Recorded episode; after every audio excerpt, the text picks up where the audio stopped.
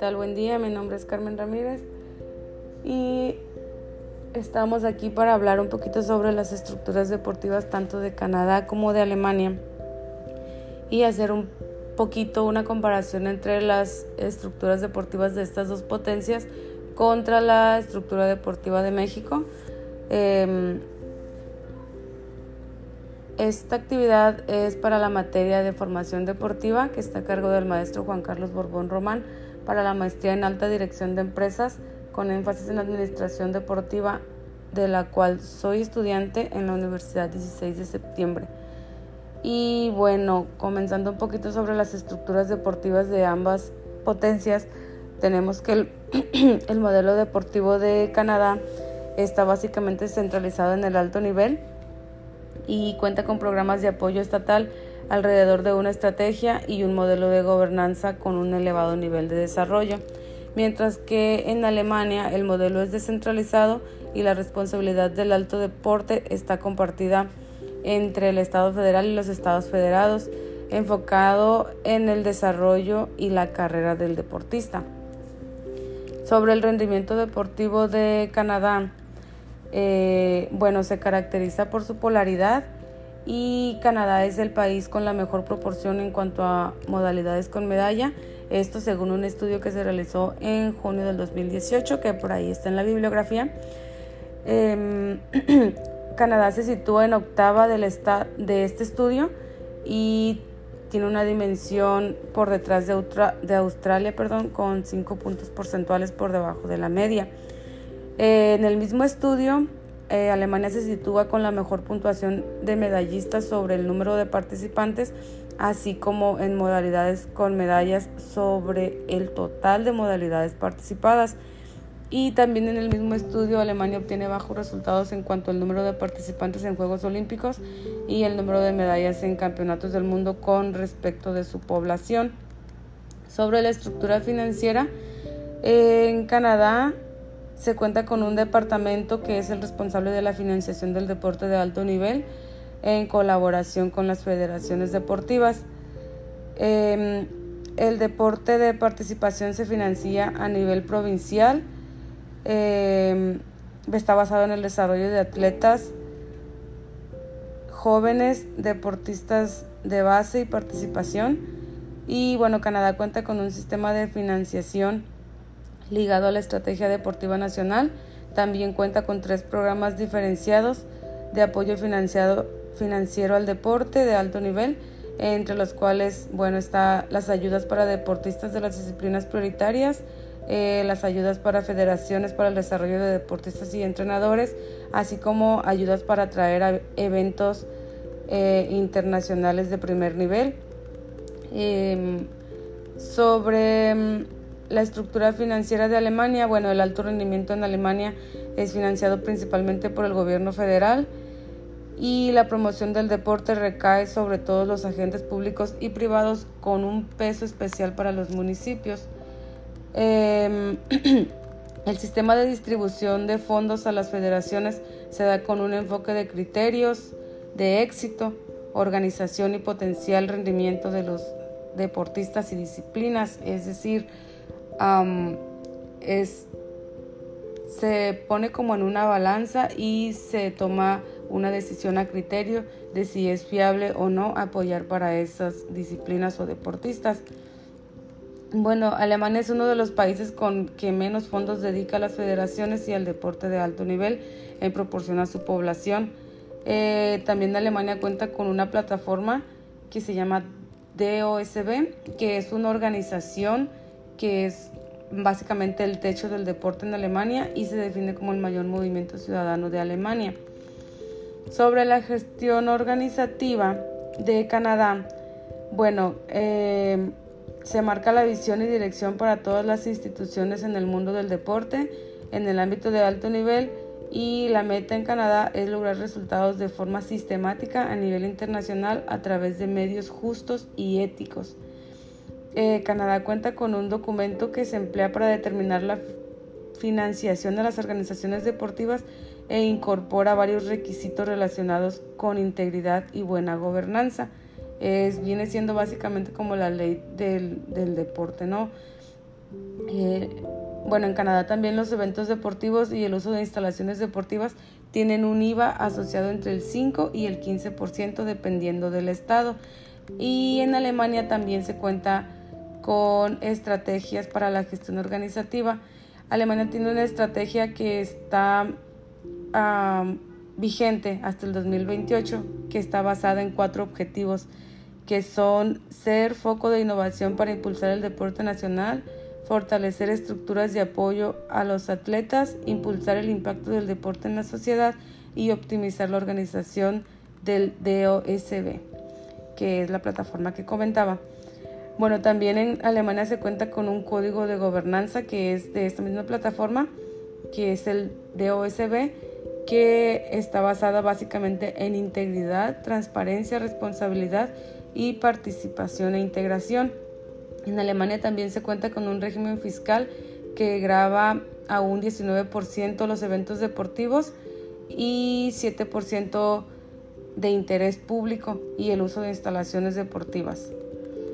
Eh, sobre las ayudas e integración social en el deporte, en Canadá se cuenta con un programa denominado LTAD, con el que se basan las iniciativas de apoyo y desarrollo de los deportistas durante toda su carrera como deportistas.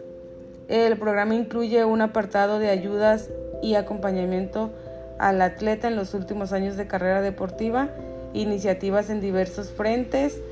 em, ya sea de entrenador, de liderazgo, de impartir conferencias. Y bueno, cuenta con un programa específico para los atletas de deportes adaptados. El programa de asistencia para atletas brinda asistencia financiera a cerca de 1.800 deportistas de alto nivel y los deportistas internacionales pueden ah, colocar ciertos ingresos deportivos en un fondo conocido como, como Amateur Athletic Trust que los ayuda a beneficiarse de un aplazamiento de impuestos de hasta 8 años es ah, básicamente como tipo un ahorro que ellos están teniendo mientras se desarrollan como atletas, em, como deportistas profesionales y pues esto les va a ayudar a vivir unos años después. Bueno, en Alemania se cuenta con una red de escuelas deportivas de élite en las cuales se desarrolla a más de 11.500 talentos, además de colaborar estrechamente con más de 100 universidades y 104 empresas que facilitan la carrera académica y laboral de los deportistas de alto nivel. Es decir, en Alemania se les asegura que finalmente cuando termine su vida deportiva ellos van a poder tener un empleo y pues tener sus ingresos seguros. Desde el Estado federal y los estados federados se financia la contratación de deportistas de alto nivel en el ejército, los cuerpos de bomberos, de aduaneros y de policías. Básicamente tienen un programa para ofrecerles un trabajo como, como soldados, como bomberos o como policías o agentes aduaneros después de su vida deportiva. Eh, también Alemania cuenta con un programa activo que da seguros, asesorías, seminarios y financiación y tiene un alcance de hasta 3.800 deportistas. La plataforma mencionada, el POSB, cuenta con un departamento enfocado en la promoción de la mujer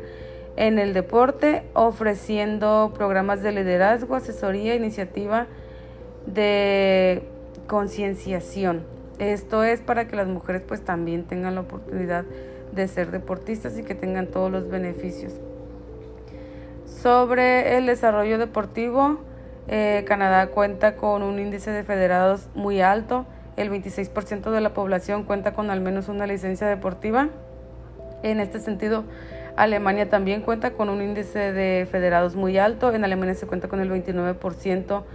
bueno, el 29% de la población cuenta con al menos una licencia deportiva.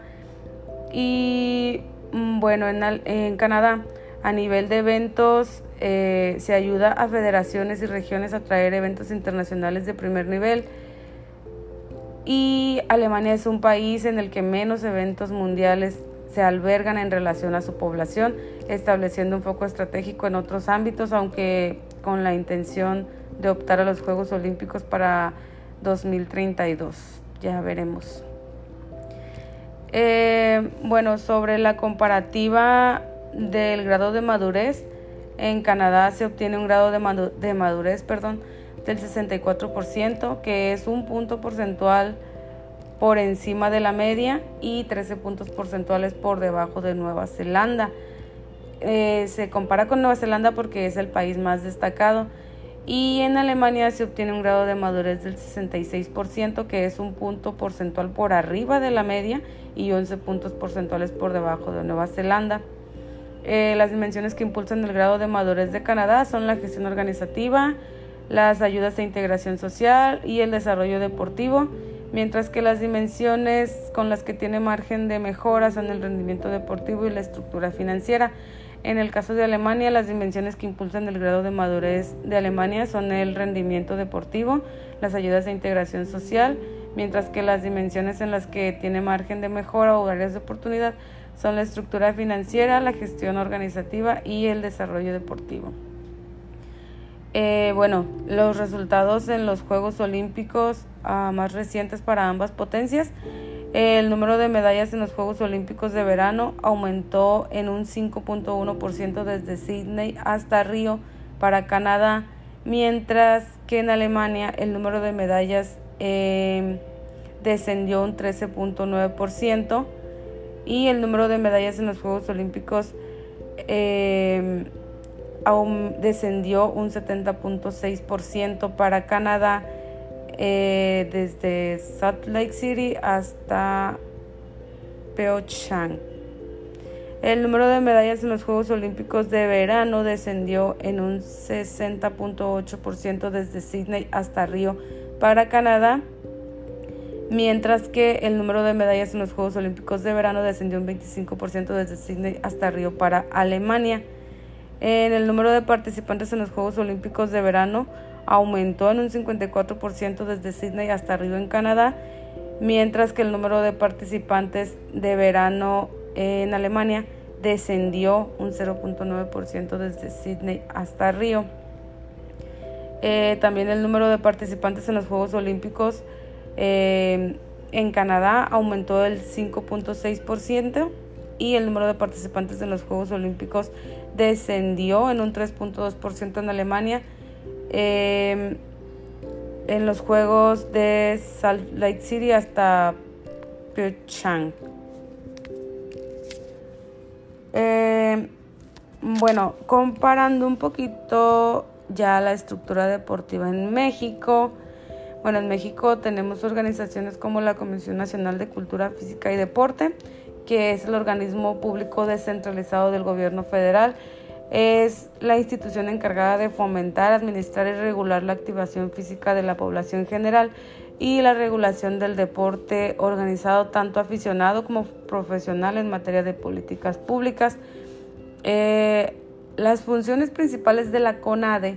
son operar en coordinación con la Secretaría de Educación Pública, los planes, programas y proyectos educativos que fomentan la formación del área del deporte y cultura física, eh, así como colaborar y asesorar a las instituciones de gobierno, sindicatos, organizaciones populares de la sociedad civil y universidades en los eventos y programas de desarrollo deportivo.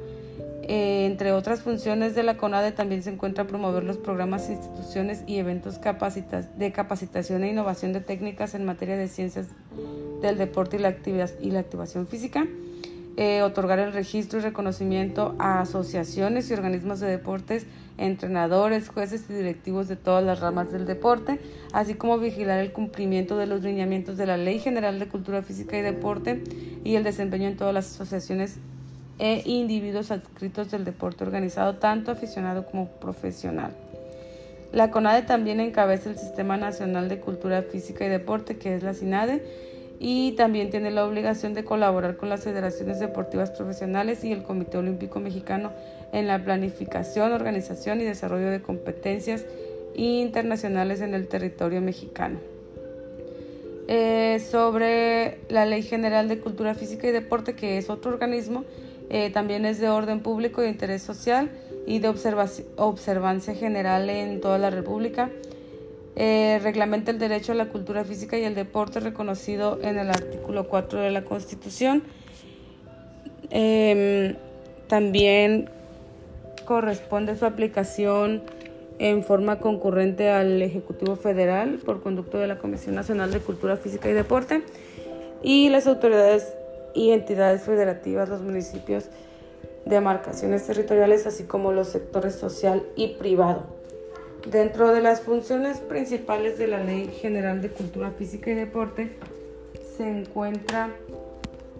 establecer las bases generales para la distribución de competencias y la coordinación y colaboración entre la federación, las entidades federativas, los municipios, las demarcaciones territoriales y todo esto en cultura física y deporte. Em,